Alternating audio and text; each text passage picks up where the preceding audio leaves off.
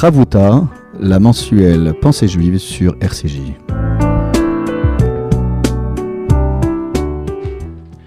Bonjour à toutes et à tous, chères auditrices et auditeurs de RCJ. Heureux de vous retrouver.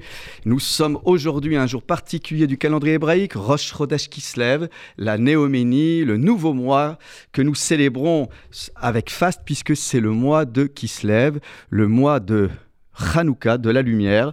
Et c'est donc euh, toujours euh, très émouvant de se retrouver pour ce premier rendez-vous festif depuis la fin des fêtes de Tishri, puisque nous avons eu Rosh Hashanah, Kippour, euh, nous avons eu euh, Sukkot, Simchat Torah, Shmini Atzeret, et en fait, depuis ce temps-là, nous ne nous étions pas retrouvés avec le calendrier hébraïque. Il y avait eu un jour de jeûne, certes, mais il n'y avait pas il n'y avait pas grand-chose à, célébrer, puisque le mois que nous venons de passer était vide, creux, Cheshvan. Et c'est la raison pour laquelle on l'appelle souvent Mar Cheshvan, c'est-à-dire un Cheshvan euh, littéralement amer, mais pas dans le sens euh, euh, éprouvant du terme, mais plutôt... vous savez, quand on est dans le creux de la vague, le blues de l'automne, parce que l'hiver va arriver, le blues surtout de, de, celles et ceux qui ont un peu pardonnez-moi l'expression, la gueule de bois. C'est-à-dire qu'on a tellement fêté, un mois entier de fêtes, qu'on est certes épuisé, mais on aurait voulu rester un peu plus longtemps sous le signe des retrouvailles communautaires, d'autant plus qu'après les confinements et les couvre-feux successifs, eh bien, euh, nous avions besoin de nous retrouver. Et là, le mois de il n'y avait aucun rendez-vous, si ce n'est le Shabbat et les jours où il y a bien sûr des prières quotidiennes. Mais la fête, avait disparu.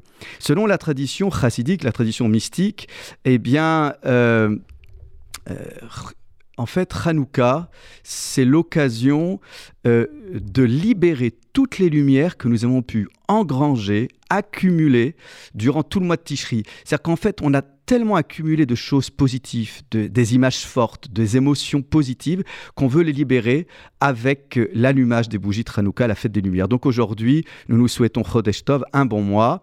Et puis, eh bien, euh, parfois avec le renouvellement, il y a d'heureuses surprises et euh, des visites euh, impromptues et que il faut savoir exploiter. Donc euh, j'ai le plaisir d'avoir dans mon émission Ravuta une élève du Talmud Torah de la place des Vosges. Alors c'était pas prévu, donc je vais pas la mettre en difficulté. J'attendrai la deuxième partie de l'émission après la pause musicale pour lui donner la parole. Il s'agit de Anna Torjman. Je lui souhaite la bienvenue et nous aurons l'occasion euh, d'entamer euh, un dialogue euh, sur un sujet de son choix, parce que je ne veux pas la prendre en défaut. Elle n'était pas préparée pour cette émission, mais c'est l'occasion d'entendre une voix différente, une voix jeune. Alors, encore une fois, euh, nous nous retrouverons avec elle juste après la pause musicale pour lui laisser la possibilité euh, de se retrouver avec nous euh, sans aucune angoisse, sans aucune appréhension du direct. Alors, avant que nous nous retrouvions avec elle après la pause, je voudrais bien sûr parler de la section biblique que nous allons, que nous allons lire ce Shabbat dans toutes les communautés juives du monde entier, Toldot. Vous savez, à chaque fois que je lis ce début de, de Paracha, alors pardonnez-moi les références cinématographiques, même s'il est vrai que euh, le cinéaste a été souvent décrié, mais regardons l'œuvre. Roman Polanski a fait un, film, Rosemary Baby.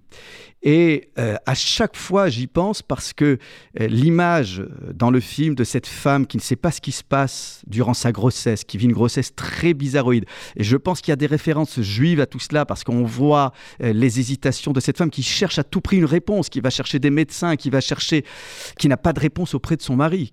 Vous savez, bon, je ne veux pas briser le suspense du film, mais bon, le mari est hélas, on ne sait pas de quel côté il est du, côté de la secte euh, satanique ou du côté de sa femme. En tout cas, sans rentrer dans le scénario du film, quand je vois ses mains toucher son ventre, je ne peux pas m'empêcher de penser à Rebecca.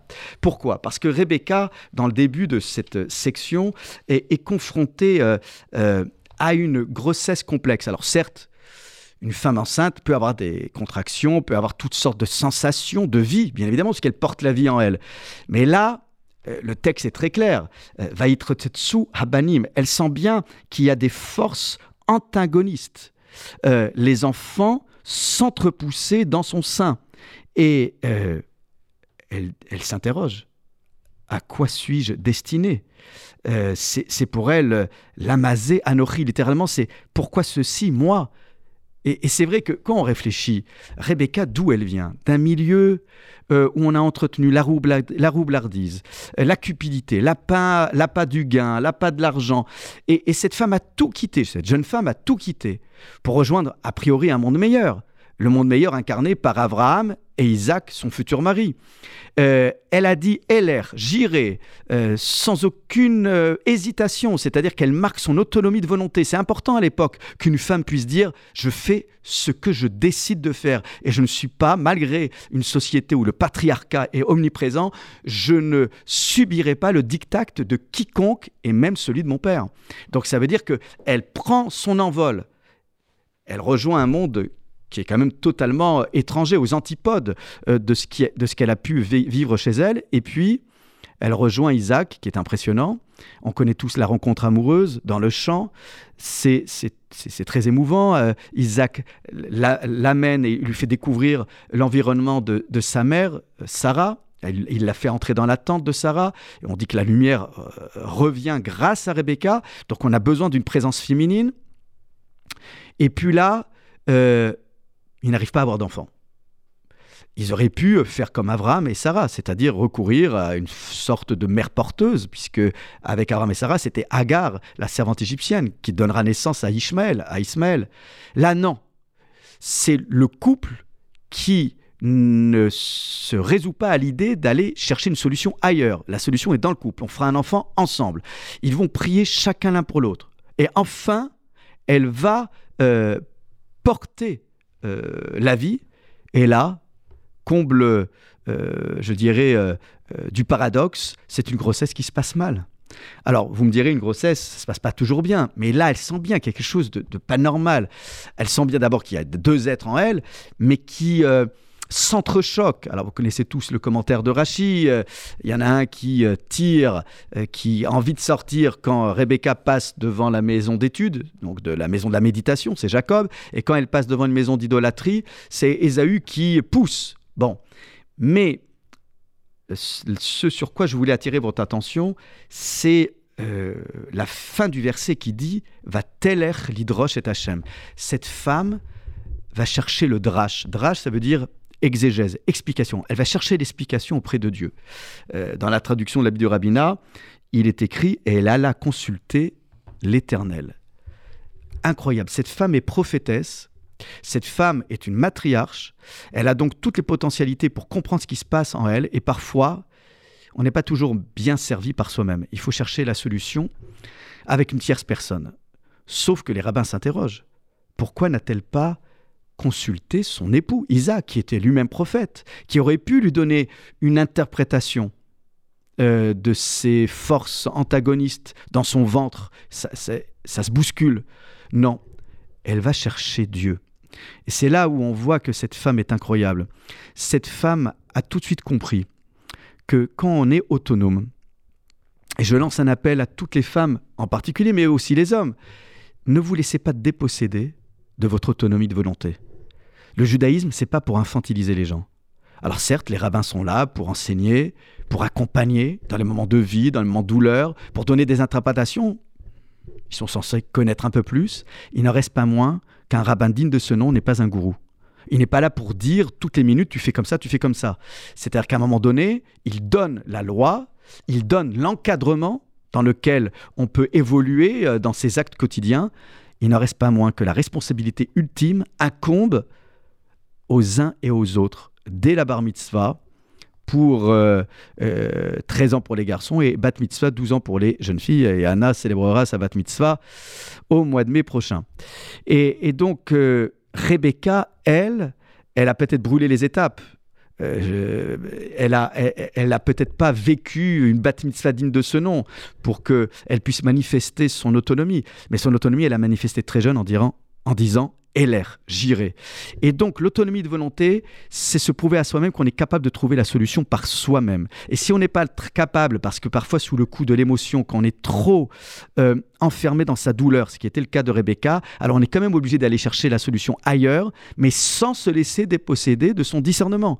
Ce qui fait que une des explications possibles, c'est pas qu'elle n'avait pas confiance dans Isaac, mais il fallait qu'elle prenne son destin en main et qu'elle aille chercher une proximité avec Dieu sans passer par une tierce personne. voyez, nous, il n'y a pas de confession par euh, devant quelqu'un chez les Juifs. On se confesse directement devant Dieu en se tapant la poitrine avec le vidouille, la confession. Il n'y a pas quelqu'un qui écouterait notre confession autre que Dieu. Eh bien, c'est ce que veut faire Rebecca. Rebecca, en somme, va directement consulter Dieu et lui livrer sa, sa pardon, sa perplexité face à des forces qu'elle n'arrive pas à décrypter la force de Jacob, la force de l'esprit, la force des mains d'Ésaü, la force physique. C'est-à-dire comment, en fait, en somme, concilier le physique et le spirituel. Euh, l'esprit et le corps. Euh, Jacob est certes celui qui est assis dans les tentes euh, et qui étudie, Ésaü dans les champs, il court.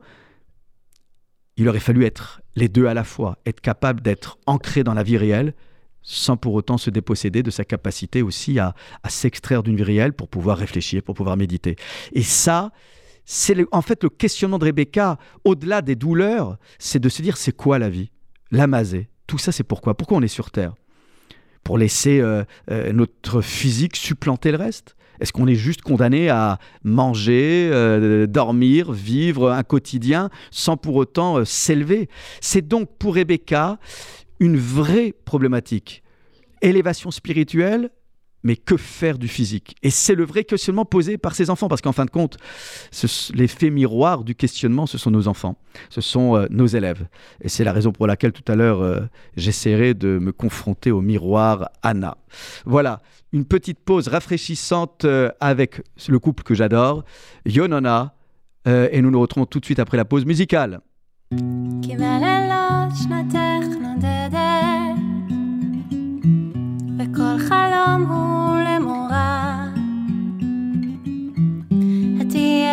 אוזנך לשקט, כל חסד ורחמים, הנה עולה, הנה הוא בא. כי בשבילו נפשך נשמרת, הנה קרבה היא השעה. עד ששדוד בזרועותייך ייפול בסוף הדרך כשישובו לגבולם. רק מיני קולך מבכי ועינייך מדמעה.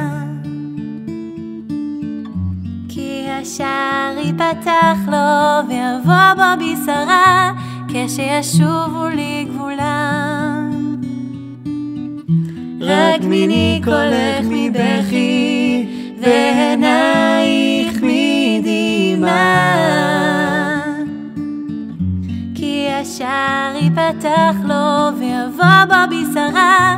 כשישובו לי גבולם. אחרי כן.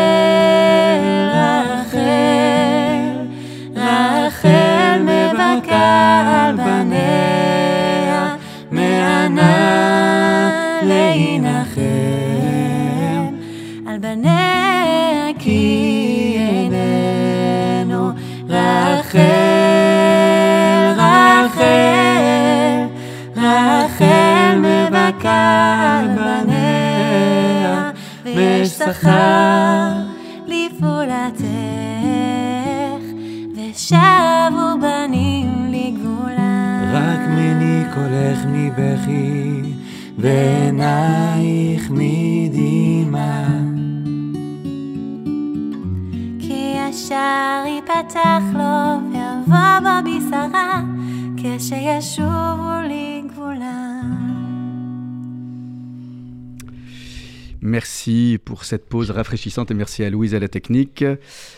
Euh, écoutez, alors euh, je disais en début d'émission que nous avons euh, l'honneur et le plaisir d'accueillir un, une invitée surprise. C'était pas prévu, donc on, on, va pas l'embêter trop longtemps parce que c'était pas préparé, mais bon, je ne peux pas résister à l'envie de, de vous faire découvrir Anna, qui est élève dans notre Talmud Torah de la Place des Vosges et qui, si Dieu veut, célébrera sa bat mitzvah au mois de mai prochain. Bonjour Anna. Bonjour.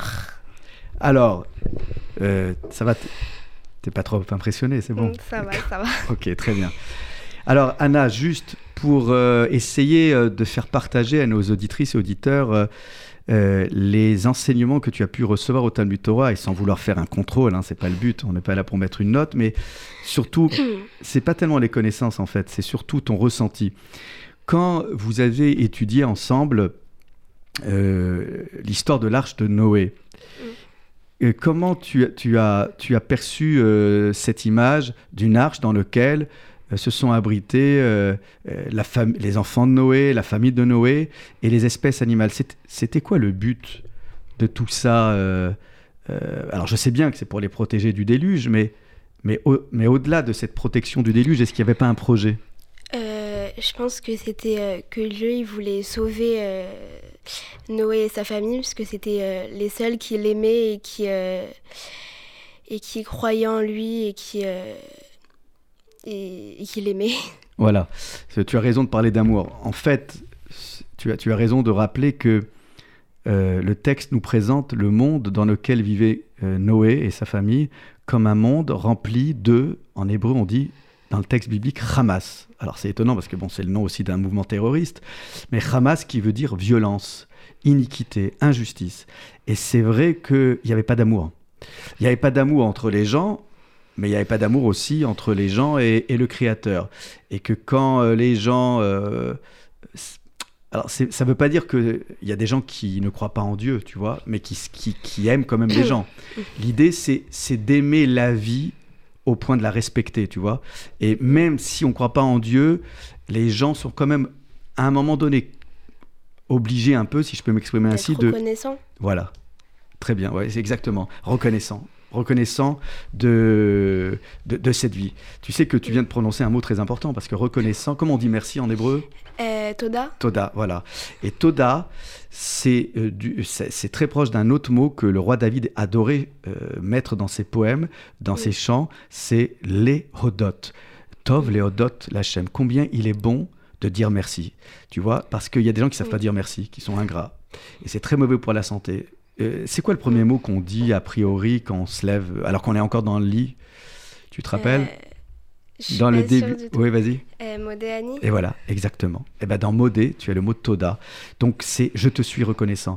La première chose qu'on apprend et que tu as apprise, donc je, suis content de voir que tu, tu retiens, c'est de dire merci. Le matin, il faut dire merci. Il faut dire merci à celles et ceux avec qui on partage la maison. Et euh, avec, avec Dieu, c'est la même chose. Donc c'est en fait une discipline de vie. Savoir dire merci. Il y a des gens qui disent, qui disent jamais merci, jamais merci à leurs parents, mais les parents aussi doivent dire merci à leurs enfants. Euh, dire merci euh, aux gens qui nous entourent. Tu vois, tout à l'heure, j'ai dit merci à Louise de la technique, parce que c'est grâce à elle aussi qu'on nous entend sur les ondes. Donc, il faut toujours savoir grâce à qui on est là tu vois. Alors si les gens croient pas en Dieu, bah, ils l'appellent comme ils veulent, à la, vie, tu vois. Mais tu as dit le mot clé, reconnaissant. Et tu sais que dans le mot, euh, comment, en, hébreu, pour dire juif, on dit Yehudi. Et Yehudi, ça vient de la racine léodot. Donc quelqu'un qui prétend être juif, bah, c'est quelqu'un qui, qui, est bien élevé, qui sait dire merci. Donc c'est une très belle explication que tu nous livres. Et en fait, euh, Noé euh, dira merci à Dieu quand il sortira de l'arche il euh, voudra lui dire merci, euh, en lui disant merci, bien sûr, mais en apportant des offrandes. Il fera un petit, ce qu'on appelle un hôtel à UTEL, mm. et il apportera donc des offrandes pour que Dieu se délecte, entre guillemets, du parfum dégagé par ces offrandes. Donc, merci, mm. c'est un bon parfum, tu vois. Alors, ça, c'est pour Noé. Et après, quand on avance, après Noé, on arrive avec Abraham et Sarah. Il euh, y a un passage compliqué et qui est pas très agréable à lire, c'est euh, le pseudo-sacrifice. Parce qu'en fin de compte, en hébreu, on dit pas sacrifice, on dit ligature. En fait, Isaac a été ligoté, mais bon, c'est pas mieux, hein, par son père. C'est quoi cette histoire? Comment un père il peut ligoter son, son fils? Euh, Alors en fait, euh, je crois que c'est Dieu qui lui avait demandé de sacrifier son fils euh, si, euh, s'il aimait euh, plus Dieu que son fils. Et comme Abraham, il aimait énormément Dieu, il a, il a ligoté son fils en, en croyant que... Enfin, En voulant le sacrifier. Ouais. Et il est allé jusqu'au bout? Euh, non, Heureusement. puisque, oui, puisque Dieu il a, il a vu que il aimait, que Abraham l'aimait énormément et, euh, et il il a dit euh, arrête, enfin on peut pas. Euh, C'était pour voir euh, si tu m'aimais euh, beaucoup. Voilà, pour voir. Tu vois, des preuves d'amour. Tu vois, aux gens qu'on aime, il faut non seulement leur dire merci, mais il faut leur apporter des cadeaux pour leur prouver qu'on les aime. Bon, Dieu, en fait, il n'a pas besoin de cadeaux parce qu'il sait très bien ce qui se passe dans ton cœur, dans le mien. Mais c'est vrai que c'était un test, une, une, une épreuve. Alors j'ai bien aimé parce que tu as commencé ton propos, et je pense que tous les futurs rabbins devraient faire comme toi. Tu as commencé par le verbe croire. Tu dis je crois. Tu vois, tu es très humble, tu n'étais pas sûr, et c'est très bien. Les gens pensent que pour montrer qu'ils sont forts, il faut qu'ils soient sûrs de tout. Mais on est sûr de rien. Même le plus grand des rabbins. Tu vois, parce qu'on est en bas et on ne sait pas ce qui se passe en haut. Et tu as dit je crois que, et puis après tu as expliqué comment tu as ressenti les choses. Tu les as très bien expliquées. Alors, c'est vrai que, en fait, Dieu, quand tu dis qu'il a demandé à sacrifier, quand on regarde le texte, en fait, c'est un peu énigmatique. Il lui dit fais-le monter. Fais-le monter, mais alors c'est vrai qu'a priori, c'est pour le- l'offrir, mais une preuve d'amour. En fait, tu pourrais me dire, mais Dieu, il sait très bien ce qui se passe dans la tête et dans le cœur d'Abraham. Pourquoi aller jusqu'au bout? Parce que Abraham était dans la dixième épreuve, donc c'était l'épreuve la plus difficile. Il fallait qu'il se prouve à lui-même qu'il était capable, à un moment donné dans sa vie, de, de faire abstraction de ses propres émotions et sentiments personnels pour prouver qu'il aimait Dieu Oui. par-dessus tout. Mais il faut que tu saches que gr- grâce ou à cause de ce texte, eh bien, nous avons l'interdiction l'interdiction de tuer qui que ce soit au nom de Dieu. Tu vois, il y a eu des guerres de religion dans l'histoire de l'humanité, il y a eu des guerres saintes, il y a eu des, euh, toutes sortes de choses. Et aujourd'hui, il y a des terroristes euh, qui pensent que Dieu pourrait être content du fait qu'ils éliminent comme ça dans des attentats, ils fassent couler euh, le, sang des gens comme si Dieu voulait ça. C'est pas possible, tu vois. Et donc ça, on s'en rappelle tous les ans en lisant ce texte euh, de la ligature d'Isa- d'Isaac le jour de Rosh Hashanah avec la corne de bélier. D'accord? Et, hum, et la corne de bélier, euh, on la sonne quand déjà? Euh, à Kippour Alors, on la sonne à Kippour, tu as raison, pour annoncer la fin du jeûne. Oui. Et puis on la sonne également pour le nouvel an à Rosh Hashanah. Euh, Qu'est-ce que ça te fait, toi, quand tu écoutes euh, les sons du chauffard Parce que c'est c'est pas de la musique. Tu, tu joues d'un instrument, Euh, Non. Mais c'est pas de la musique euh, classique. C'est pas- Toi, quand tu entends ça, ça te fait quoi? Euh, Tu penses à quoi? Euh, des fois, à tout ce qui s'est passé avant, enfin, voilà. Ce qui s'est passé Et, avant, c'est-à-dire tu- avant quoi? Dans, dans ta vie à toi ou non, avant dans l'histoire? Eh oui. dans Tu- Et tu penses à un événement en particulier? Euh, Pas tellement. Voilà, tu as dû un mot-clé avant. En fait, on pense que dans nos corps, on, ben, on a une âme. Et que cette âme, elle a une mémoire. Et quand le chauffard retentit, il fait vibrer non seulement notre corps, mais notre mémoire. Et parfois, quand on écoute un très beau concert, on a les émotions tellement fortes qu'on a envie de pleurer. Eh bien, le chauffard, ce sont comme des pleurs. C'est-à-dire, il n'y a pas de mots, il y a des sons. Même les gens qui savent pas lire en hébreu, ils peuvent fermer les yeux et ils mettent les mots qu'ils veulent. Ils mettent les sensations qu'ils veulent. Et on pense à avant. Avant, je sais que souvent on dit avant c'était mieux. Alors je veux pas faire le débat entre Finkielkraut et les autres, mais avant, bah, c'est ton enfance, parce que quand tu vas devenir bat mitzvah, tu, tu vas rentrer dans l'adolescence, c'est super l'adolescence, mais parfois tu regretteras un peu l'enfance. Euh, et il faut pas avoir la nostalgie. Mais le chauffard, eh ben, il réactive une mémoire et ça nous permet de penser à avant pour ne jamais oublier ce qui s'est passé avant, pour ne jamais oublier d'où on vient, nos parents, nos grands-parents, nos arrière-grands-parents. Et c'est important que toi, pour ta bat mitzvah, hormis la réflexion que tu auras sur un sujet que tu choisiras, tu parles aussi de tes ancêtres dans tes conclusions, dans tes ancêtres, pour euh, les faire vivre à tes côtés, euh, même si, euh, quand tu remontes ton arbre généalogique, bien sûr, tu n'as pas connu tout le monde, mais le chauffard, ça sert à ça, à réactiver une mémoire. Mm. Tu comprends? Je comprends. Super. Eh bien, écoute, c'était un plaisir de t'avoir écouté. C'était Moi pas aussi. prévu. non, c'était Mais on refera ça. pas hein. On refera ça. Avec plaisir. Merci. Shabbat shalom à tous et à toutes. Et à très vite. Au revoir.